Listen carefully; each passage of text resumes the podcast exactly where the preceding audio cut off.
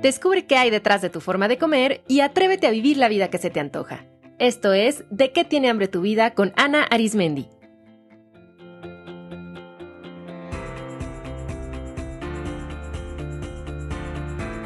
Este es el episodio 290, Hambre despacio.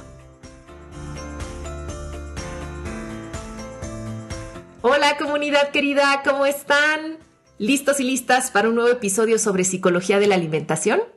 Soy Ana Arismendi, psicóloga, y soy la anfitriona de este espacio donde hablamos sobre nuestra relación con la comida y específicamente tomamos al hambre como una guía, una guía que nos lleva a identificar necesidades, a conectar con anhelos, con deseos y que marca una dirección hacia una vida plena o, como a mí me gusta decir, nos marca la dirección para vivir la vida que se nos antoja. Y en este episodio quiero platicarles de un hambre que he estado explorando en los últimos días, que es el hambre de espacio. Vino a mí este tipo de hambre después de el retiro que hice con todo mi equipo de psicoalimentación, en el que hace un par de semanas nos fuimos cuatro días a una casa espectacular en medio de la naturaleza, rodeadas de árboles, flores, montañas, de agua, con unos atardeceres bellísimos. Y a este retiro le llamamos retiro de expansión. Es un retiro que hacemos a inicio de año para conectar con nosotras mismas y desde ahí plantear nuestros objetivos profesionales del año para expandir, expandir nuestro mensaje, nuestra práctica profesional y expandirnos como equipo.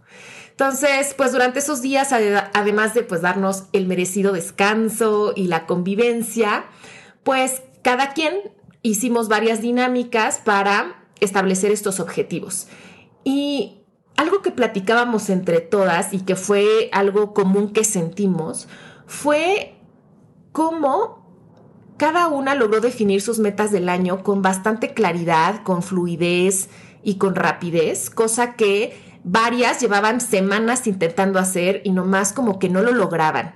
Y concluimos que un factor esencial para conectar con esa claridad fue el habernos dado espacio de nuestras agendas para dedicarle unos días solo a esto sin las distracciones de la vida cotidiana, sin el celular, sin pendientes del trabajo.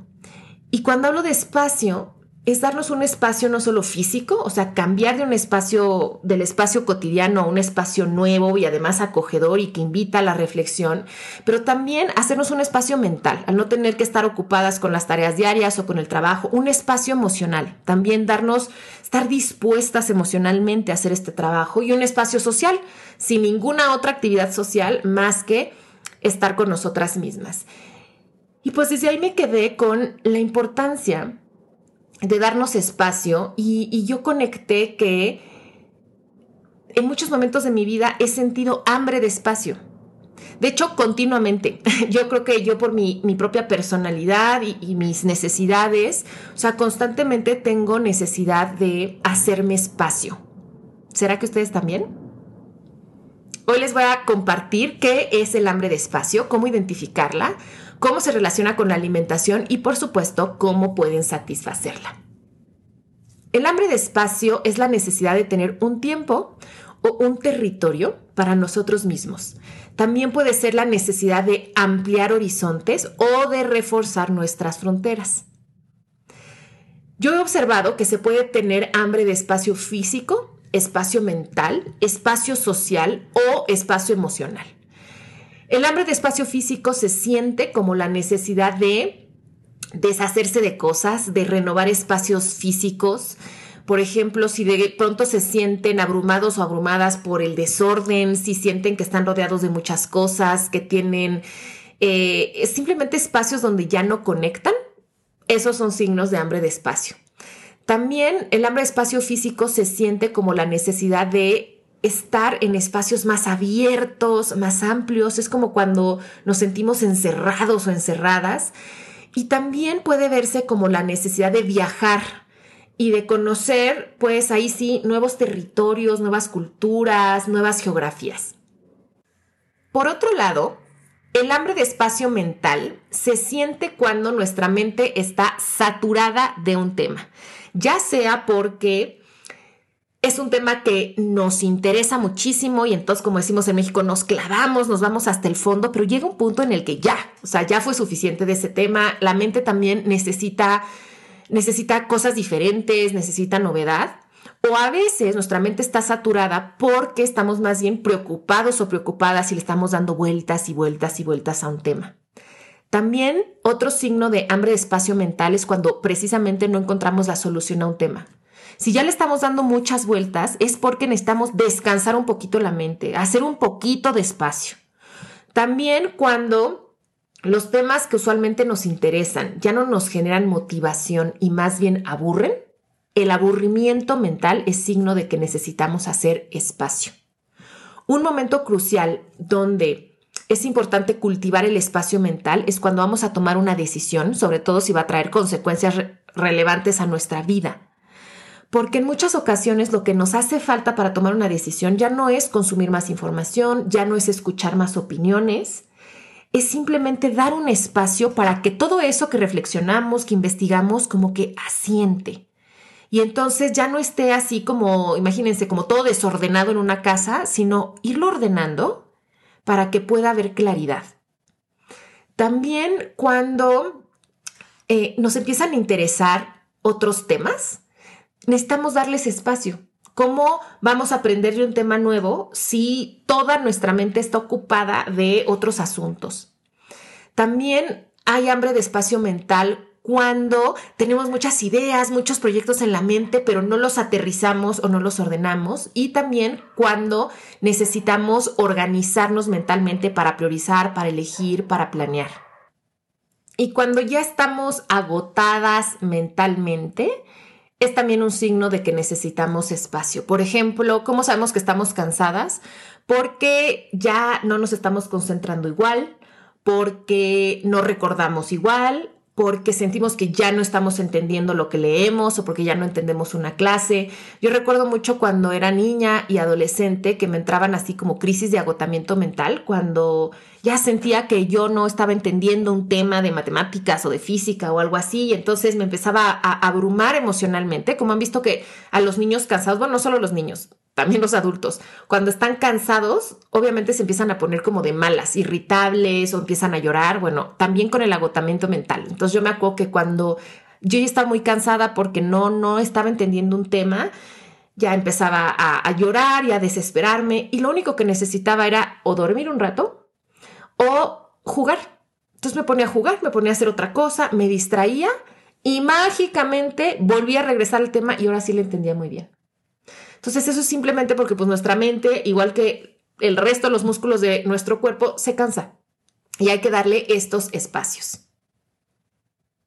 Hay otro tipo de hambre que es el hambre de espacio social, que se siente cuando nos sentimos saturadas o saturados de eventos, de compromisos, cuando nuestra agenda está llenísima, cuando sentimos que estamos como que sobreviviendo a nuestra agenda, o sea, yendo de actividad en actividad en actividad en actividad y no hay ni un respiro, cuando muchos de los eventos o compromisos que tenemos ni nos interesan ni queremos ir, pero bueno, vamos porque hay que ir por obligación, cuando también queremos alejarnos de ciertas relaciones, o sea, cuando empezamos a ver que ya hay relaciones que no nos aportan, que no nos enriquecen, y cuando detectamos que hay necesidad de pasar tiempo con nosotros mismos.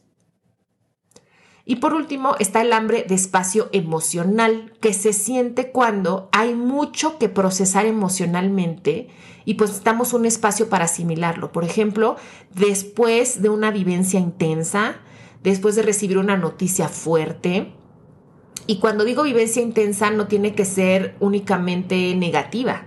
Por ejemplo, después de casarse, ¿no? Y de, y de, la boda o después de, no sé, la graduación, también es, hay, hay, mucha intensidad emocional y como que se necesitan unos días después de haber tenido al primer bebé o después de haber tenido obviamente un accidente, haber recibido una noticia importante. Se necesita un espacio para procesar todas esas emociones. Fíjense, también se necesita espacio emocional después de un proceso de psicoterapia. De hecho, algo que yo le enseño a las personas que acompaño de manera individual es a qué hacer después de nuestras consultas.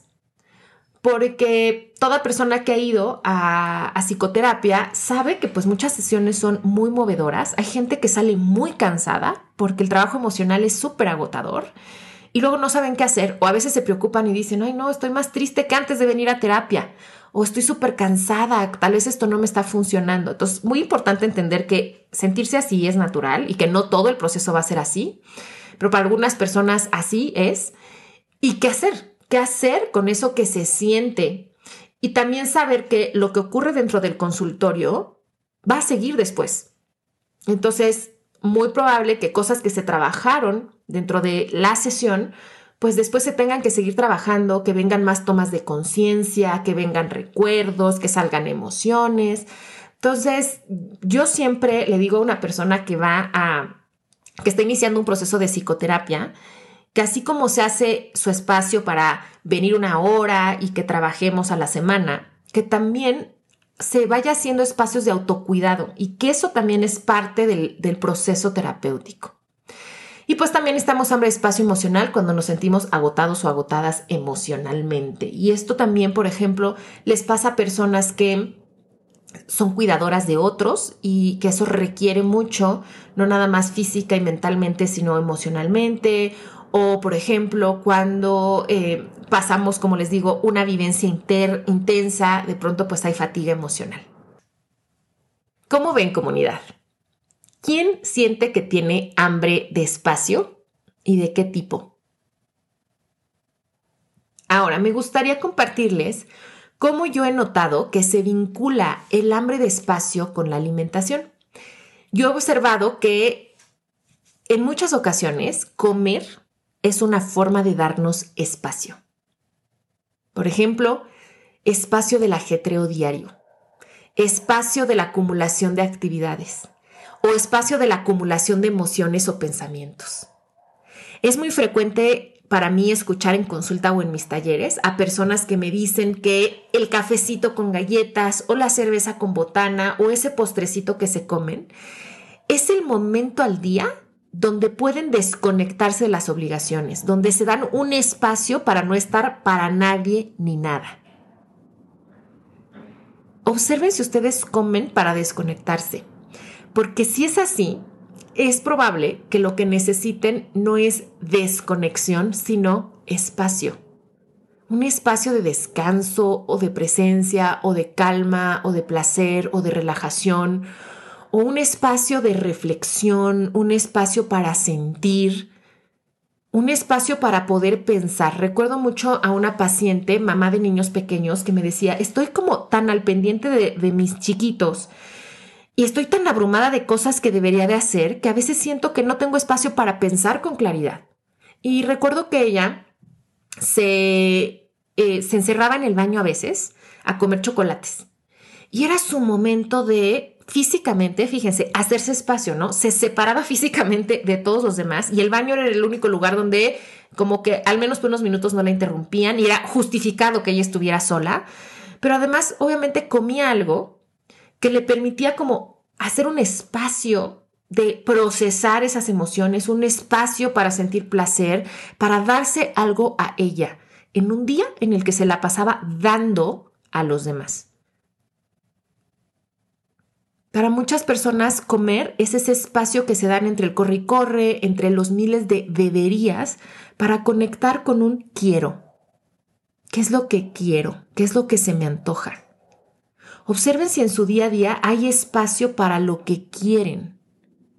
Si hay espacio para honrar sus deseos, sus gustos. También, fíjense, a mí me pasa que cuando traigo como muchas ideas o cuando es hora de tomar una decisión o de tomar acción, me empiezo a sentir abrumada. O sea, me empiezo a sentir abrumada por las emociones que me producen el tomar una decisión o ya tomar acción. También a veces me siento abrumada por la cantidad de ideas que tengo en mi mente. De hecho, es algo que me pasa muy seguido. Y entonces noto que cuando me siento abrumada mental o emocionalmente, me entra el antojo. Y lo que yo he aprendido es que ese antojo es hambre de espacio. O sea, como que necesito un espacio para dejar de hacer lo que estoy haciendo y poder procesar esa cantidad de emociones o procesar todo lo que tengo que hacer y ordenarlo o un espacio para integrar los cambios que vienen o simplemente para poner en orden mis pensamientos. Por eso yo tengo un ritual diario en el que me doy un espacio específico sin interrupciones para vaciar mi mente y para poner orden todo lo que pasa dentro de esta cabecita loca e intensa. Y lo mismo con mis emociones. Todas las noches hago un vaciado emocional también para darle salida a esto. Pero no había notado, o sea, o más bien no le había nombrado hambre de espacio a esta necesidad de dejar de hacer para hacernos simplemente un espacio de decir, a ver, ¿qué onda? Un espacio para mí y ver, a ver, un espacio de la gente, un espacio de, de los pendientes mentales, un espacio simplemente.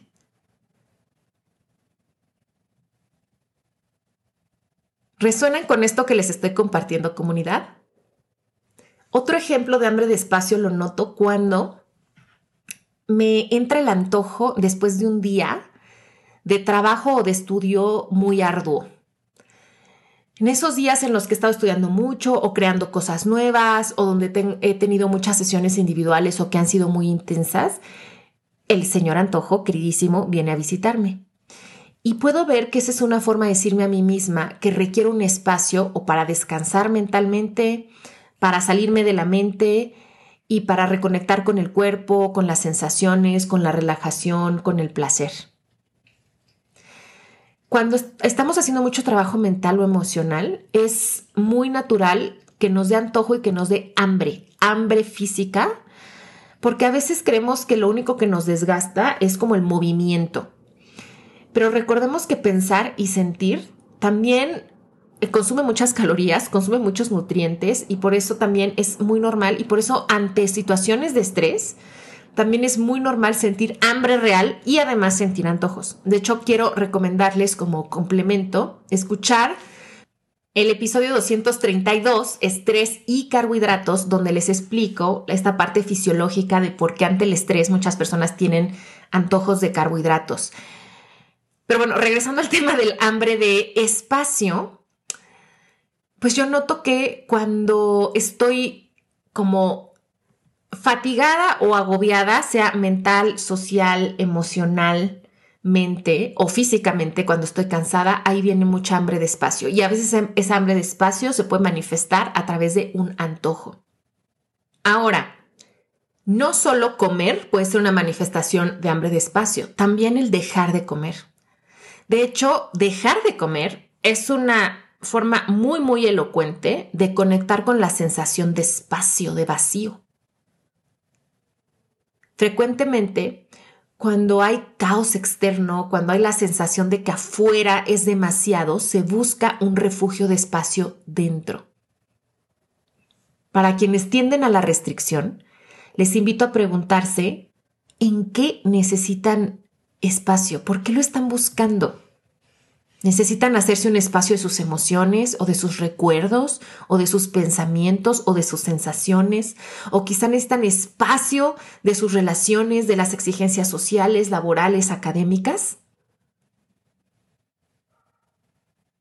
Cada vez más y conforme han pasado los años acompañando a personas em, con dificultades para comer y que tienden a restringirse, he notado más esta necesidad de espacio.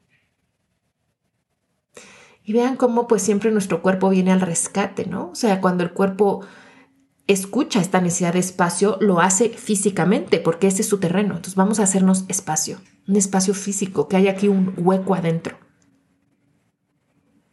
Obviamente, cuando nos damos cuenta que nuestra forma de comer es quizá una expresión del hambre de espacio, lo primero es, como siempre, tratarnos con compasión, sabiendo que hemos intentado satisfacer esa necesidad, pues de la forma en la que encontramos y de la forma en la que pudimos.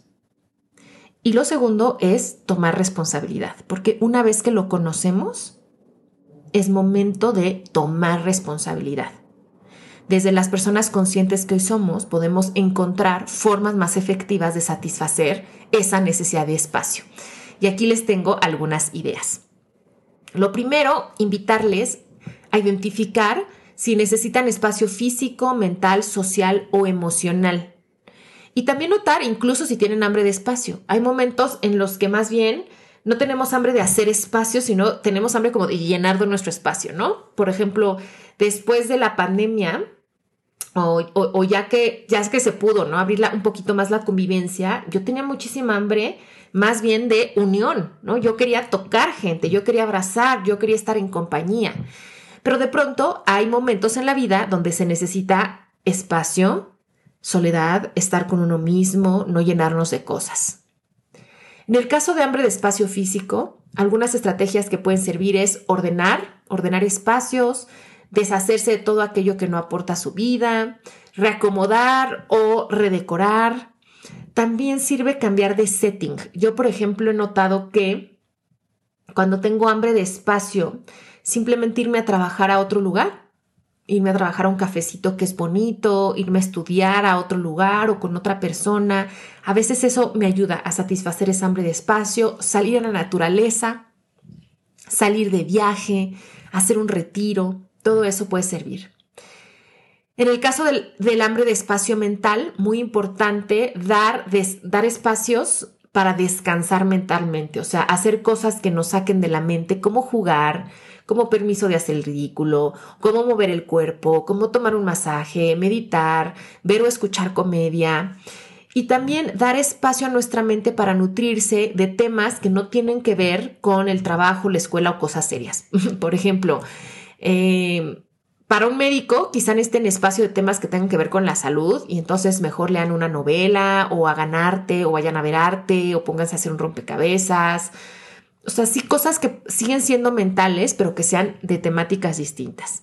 También sirve mucho hacer ejercicios para vaciar la mente, como por ejemplo escribir y escribir sin un objetivo, claro, simplemente para vaciar los pensamientos. Escribimos lo que estamos pensando, sintiendo, haciendo en ese momento también em, hacer ejercicios ah, muy intuitivos y asociativos como las páginas matutinas, de las cuales ya les he platicado, que es al despertar, lo primero es llenar tres páginas, con lo primero que venga a su mente cada mañana. O, por ejemplo, podría ser también antes de dormir, vaciar la mente eh, escribiendo lo que se siente, lo que se hizo en el día, ordenando el día siguiente también. También se puede vaciar la mente hablando con alguien. Y otra gran forma de nutrir el hambre de espacio mental es cultivando silencio. Piensen en cuántos momentos en el día realmente están en silencio. Ahora, por ejemplo, estoy oyendo a unos perros ladrar aquí afuera de, donde vivo. Y es como, al menos para las personas que estamos en, en grandes ciudades, de pronto el silencio es un lujo porque está el ruido interno de la casa, está el ruido interno de la mente y luego está el ruido externo. Y la mente pues también se cansa de esos estímulos. Entonces, encontrar momentos de silencio y aprender a cultivarlo es un descanso delicioso. Y también el hambre de espacio mental se puede cultivar acudiendo a terapia psicológica, donde podemos explorar nuestra mente, vaciar nuestra mente, aprender también a gestionar nuestra actividad mental. En el caso del hambre de espacio emocional, les puede servir tener espacios en su día a día cuya única función sea procesar emociones. Fíjense, nos hacemos espacios en nuestro día para hacer, en muchas ocasiones también para pensar, pero casi nadie se hace espacios en su agenda para sentir. Entonces, ¿Cuáles serían esos espacios? Tiempo de meditación, tiempo para hacer arte, tiempo para escribir, tiempo para caminar en la naturaleza, tiempo para respirar, tiempo para mover el cuerpo con la intención de mover emociones, eh, tiempo para ir a terapia psicológica, para acudir a talleres que tienen que ver con el tema emocional, para ir a retiros. También otra cosa que puede servir es, si les es posible, alejarse de aquello que detona mucha intensidad emocional. Tal vez sea una relación, tal vez sea un lugar, tal vez sea una conducta, incluso hasta ciertas cuentas en redes sociales. También hacer un espacio real de ahora no, no, no puedo ver a esta persona o ahora esta actividad me detona muchas cosas o investigar de este tema me mueve mucho emocionalmente, necesito hacerme un espacio. Y por último, para el hambre de espacio social, creo que puede servir mucho hacerse un espacio con ustedes mismos. O sea, lo he reflexionado mucho aquí, pero ¿Tienen espacio para estar solo con ustedes? ¿Y disfrutan eso? Entonces, por ejemplo, tener espacios para cultivar sus hobbies, para eh, viajar solos o ir a comprar algo solos o ir a pasear solos o solas, nuevamente irse de retiros, tener el espacio terapéutico para este, que sea un espacio solo para ustedes. También quizá es el momento de respetar su tiempo y reorganizar su agenda, siendo selectivos y selectivas sobre en dónde quieren poner su energía, dónde es verdaderamente necesario que participen y decir que no a eventos, actividades, a compromisos, a proyectos que en este momento no. También a veces el hambre de espacio social surge como una alerta de que es momento de alejarnos de ciertas relaciones, a veces porque no nos aportan, a veces porque nos chupan mucha energía o porque simplemente no estamos, quizá nosotros, o sea, tal vez no es la otra persona, pero nosotros estamos en el momento de querer dar, escuchar. Yo, por ejemplo, en los últimos años anduve así como en un periodo de, de eso, de tener mucha hambre de espacio para procesar ciertas cosas de mi vida y pues no tenía muchas ganas de ver gente. O sea, ni, ni en lo profesional ni en lo personal. Y últimamente he estado reconectando con, ahora sí, ahora sí quiero conectar con amigas, quiero hacer nuevas amigas y ese alejamiento no vino porque hubiera algo mal en mi amiga, sino porque yo era la que necesitaba un espacio. También eh, importante para honrar el hambre de espacio social es aprender a delegar. No todo lo tenemos que hacer nosotros y hay que hacer las paces con delegar y por lo tanto que las cosas no van a salir exactamente como nosotros lo hubiéramos hecho, pero que eso está bien porque lo vale, lo vale porque nos está dando un espacio. El delegar, el regalo de delegar es que nos da espacio. Eso es lo que ganamos. ¿Quién tiene hambre de espacio? ¿Y qué van a hacer para honrar ese tipo de hambre? Yo ahorita ando con mucha hambre de espacio físico, como que sí después de la pandemia me he sentido cansada de estar tanto tiempo en las mismas cuatro paredes. Y yo que siempre he tenido mucha hambre de viajar es algo que sí extrañé mucho estos años. Y me siento muy contenta que el día que este episodio sale al aire, yo voy a estar precisamente honrando mi hambre de espacio físico. Voy a estar en carretera rumbo a la hermosísima ciudad de Oaxaca y además para encontrarme con una queridísima amiga. Y bueno, este año sí he estado muy cultivando mucho y escuchando mucho esta hambre de espacio físico, dándome, dándole prioridad a poder viajar, a retomar mi vida de nómada digital. me dio también a finales del año por hacer así como una súper limpia de cosas y saqué como el 70% o más de lo que tenía de ropa, de libros, de mil cosas. Entonces, sí, sí ando yo en esa, en esa onda de, hambre de espacio físico mucho, estoy con esta necesidad de expandir horizontes y, y también en, el, en la onda de hambre de espacio mental. A diferencia de otras épocas de mi vida, ahorita no tengo ganas de estudiar nada, lo cual ya les había contado en el episodio de El sabor de lo sutil, que es algo que hasta a mí me ha sorprendido. Yo que me autodefinía como súper estudiosa, súper cursiti, súper nerd y oh, sí, sí siguen siendo características mías, pero últimamente necesito espacio, mi mente necesita espacio también para hacer sentido de todo, de toda esa información que he ido adquiriendo con los años y sobre todo porque quiero espacio más que para información, para experiencias, para sentir, para escuchar con más claridad la sabiduría interna Creo que hay etapas de nuestra vida para consumir información de afuera, pero que realmente si queremos ser personas sabias, hay que hacer espacio para que la sabiduría pueda salir. Porque ¿cómo va a salir nuestra sabiduría interna si estamos atiborrándonos de información? Bueno, en eso, en eso ando comunidad y pues ya saben que siempre me gusta compartirles pues también partes de parte de mi vivencia, porque mucho de lo que yo he descubierto sobre la relación con la comida viene de, que yo me permito realmente explorarla. Y además de que tengo el enorme privilegio de aprender de todas las personas que, que llevo acompañando estos años. De pronto mucha gente me pregunta, oye Ana, ¿dónde estudiaste eso que compartes? ¿O dónde lo puedo estudiar? Y yo, come, ¿no? Porque mucho de lo que yo hablo viene de ahí. Y a veces creemos que vamos a aprender de la escuela, de una formación, de un libro, y obviamente sí. Pero en muchas ocasiones los grandes maestros y las grandes maestras están en muchos otros lados. Y para mí está en cada bocado. Bueno, comunidad, espero que este episodio les haya dejado reflexionando y que se hagan un espacio para procesar lo que haya salido de este programa.